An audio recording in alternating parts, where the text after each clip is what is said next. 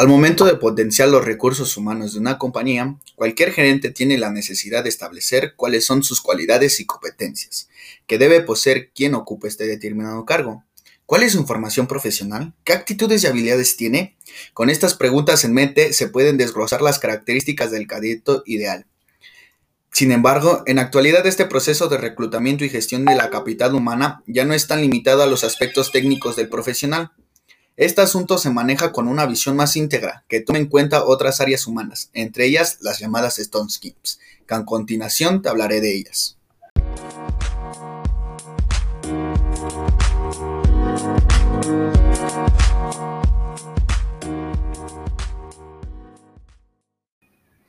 Buenas noches, ¿cómo se encuentran el día de hoy? La verdad, yo con un poco de frío, todo el día ha estado nublado, como que quiere llover y a la vez no, como que cae unas gotas y a las veces no. Entonces estoy con mi suéter, tranquilo, empezando un nuevo podcast. Y como lo dijo en la introducción, hoy hablaremos de los Fund Schemes. Discúlpeme por mi pronunciación de inglés, pero no es la perfecta. Aún me falla un poco, pero pues ahí la vamos mejorando día a día. Empecemos con la pregunta revelante, la que todas las personas han de estar preguntando. ¿Qué son? ¿O por qué el nombre? También conocida como habilidades blandas, que es la traducción a español. Pero antes de empezar y contarles qué son las Stone Skins, me gustaría comentarles que hace unos años en los procesos de selección no solo se elaboraban las cualidades meramente intelectuales, como la, titulación académica, la medida de expediente, la experiencia laboral, eh, dónde hayas trabajado, etc, etc. Sin embargo, con el paso del tiempo, las empresas empezaron a ser conscientes de que un empleado es algo más que un intelecto. Las Stone Skills, también llamadas o conocidas como habilidades blandas, son aquellas cualidades personales que están relacionadas con la perspectiva emocional y social. Se adquieren a vida a día y forman parte del botaje social del trabajador como ya lo dijimos, hace unos tiempos pues no, no se usaban estas herramientas. Solamente era tu titulación, de dónde estudiaste, en qué trabajos habías estado elaborando. Eran lo que más veían los entrevistadores. Por hoy en día eh, se considera algo muy importante. Entonces, a lo que vamos con la siguiente pregunta. ¿Para qué sirven? Las habilidades flexibles son útiles para afrontar los desafíos competitivos que presentan los diversos sectores y mercados así como las distintas carreras profesionales, según un trabajo elaborado por Microgrouping. Esta información la saqué de una página de internet, muy recomendada por cierto, donde te explica detalle por detalle qué son las Stomp Skills o habilidades blandas. Eh, esta mm, empresa hizo una introducción o una encuesta, se podría decir, de cuáles eran las más importantes o cuáles eran las habilidades blandas que más utilizaban o las que más veía un entrevistador a, contratar a una persona. De este modo, las Stone Skins pueden ser útiles para saber cómo motivar, dirigir y gestionar un grupo de personas o solucionar un conflicto que pueda surgir por en una empresa. Como ya mencionado, de nuestra experiencia hemos identificado ocho habilidades blandas que consideramos fundamentales. Aún así, de nuestra experiencia, que es muy poca, no les voy a mentir. También yo siento que son las que me identifico más, como las que domino más, que aún así tengo que trabajar en unas, en, existen varias exactamente, pero yo siento que estas son las, las identificadas, las, las esenciales para tener en tu día a día. Te las voy a mencionar, que es resiliencia, pensamiento crítico, compromiso, flexibilidad, trabajo en equipo, creatividad. Empecemos con resiliencia. En una situación como actual, hay que ser capaz de adaptarse a las situaciones adversas y de mantenerse fuerte, paciente, calmado y en el entorno del crisis. ¿Qué quiere decir esto? Que tú entrando a un trabajo vas a conocer nuevos compañeros, que vas a estar en un entorno nuevo. Entonces, tienes que estar calmado, adaptarte a todas las nuevas ideas que vienen con ello. Saber que a lo mejor tienes que ser un poco más paciente, tolerante, que no tienes que entrar en crisis en tu primer día, sino que llevarlo poco a poco y calmarlo.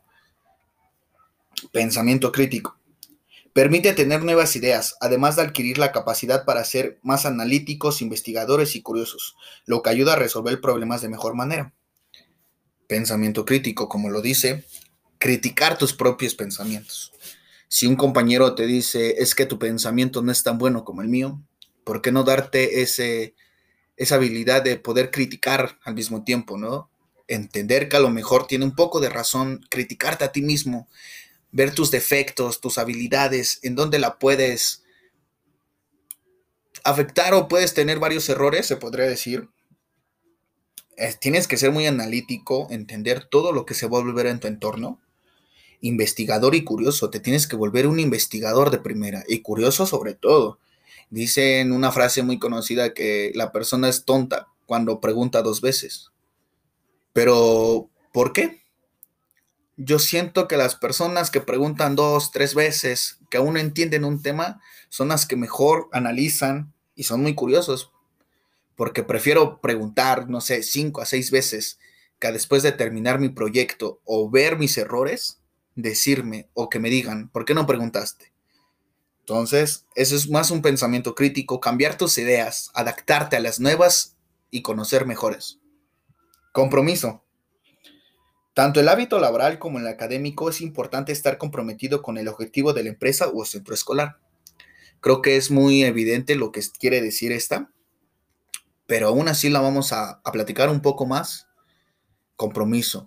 Tú cuando llevas un nuevo trabajo, cuando entras a una nueva escuela, cuando hayas estudiado tanto, llegas a la escuela deseada, donde quieres estudiar tu carrera, tus sueños, tienes que tener ese compromiso porque sabes que no va a ser fácil, que no va a venir en bandeja de oro, pero el esfuerzo siempre lo vas a tener contigo. Entonces, el compromiso siempre lo tienes que tener presente, enfocarte en lo que quieres y saber hacia dónde vas, tanto también en lo laboral, tienes que llegar a una empresa, adaptarte a los compromisos que está buscando ella y así seguir adelante. Pasamos a la siguiente, flexibilidad.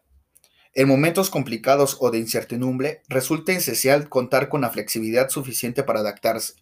Lo mismo ocurre en el plano laboral o escolar. Hay que saber adaptar nuevas formas de trabajo, utilizar nuevas herramientas y aceptar los cambios que puedan darse a lo largo del tiempo creo que lo dice muy bien. Aparte que tú puedas ver como flexibilidad de horarios, creo que se adapta más a lo, a lo laboral, a lo estético. Porque tú llegas de un lado donde a lo mejor solamente estabas todo el sentado en la computadora, veías archivos, llenabas archivos, idealizabas tus ideas solamente contigo y que llegues a otro entorno laboral donde tienes que compartir esas ideas con otro equipo de trabajo, donde tienes que estar parado, moviéndote, apuntando para todos lados, te tienes que adaptar. Esa flexibilidad siempre tiene que estar contigo. Recuerda, no todo va a ser como lo pensaste. A veces tenemos que adaptarnos poco a poco, pensar que a lo mejor te acostumbras a una cosa y la empresa pasan dos, tres años y vuelva a cambiar puede pasarte todo porque pues estamos en una actualidad que cada día cambian las ideas, son ideas esplendidosas, donde tienes que estar consciente de eso. Trabajo en equipo. Ya mencionado la flexibilidad, creo que este se adapta muy bien y se llevan de la mano, porque trabajo en equipo siempre tienes que estar presente que no siempre vas a ser líder. A lo mejor tú eres buen líder. Tú puedes llevar un trabajo de equipo muy bien y puedes adaptarte a todo eso. Pero también tienes que pensar que te pueden tocar otros lados. O sea, puedes estar en.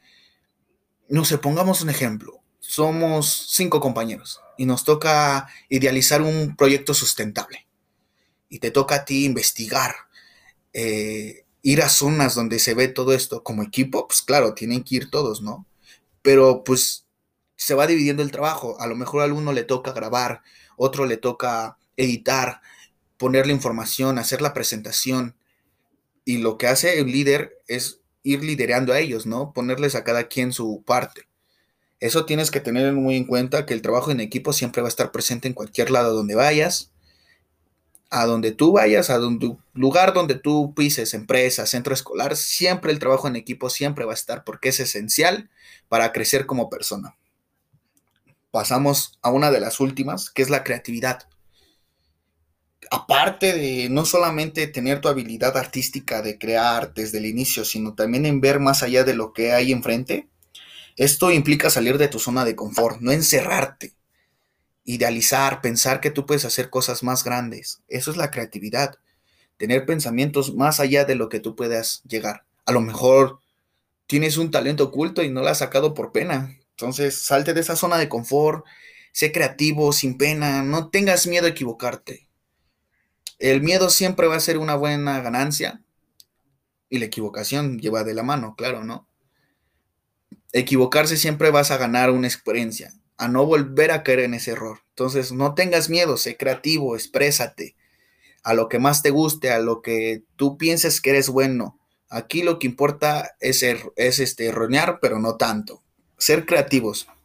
Yo sé que me entienden. Pasamos a la penúltima, puntualidad. Creo que a nadie le gusta que lo dejen esperando o que una persona le cita una hora y, y pues no llegue, ¿no? Entonces, puntualidad siempre en tus trabajos, de entender que si te dan un día tienes que entregarles ahora, esa es la puntualidad.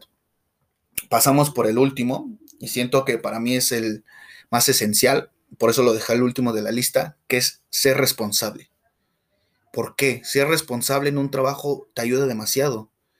Va de la mano, expresas muchos sentimientos de ser responsable, generas una confianza a todos tus compañeros, generas esa confianza que te brindan, que dicen, es que esa persona sí entrega los trabajos a buen tiempo. Eso es ser responsable.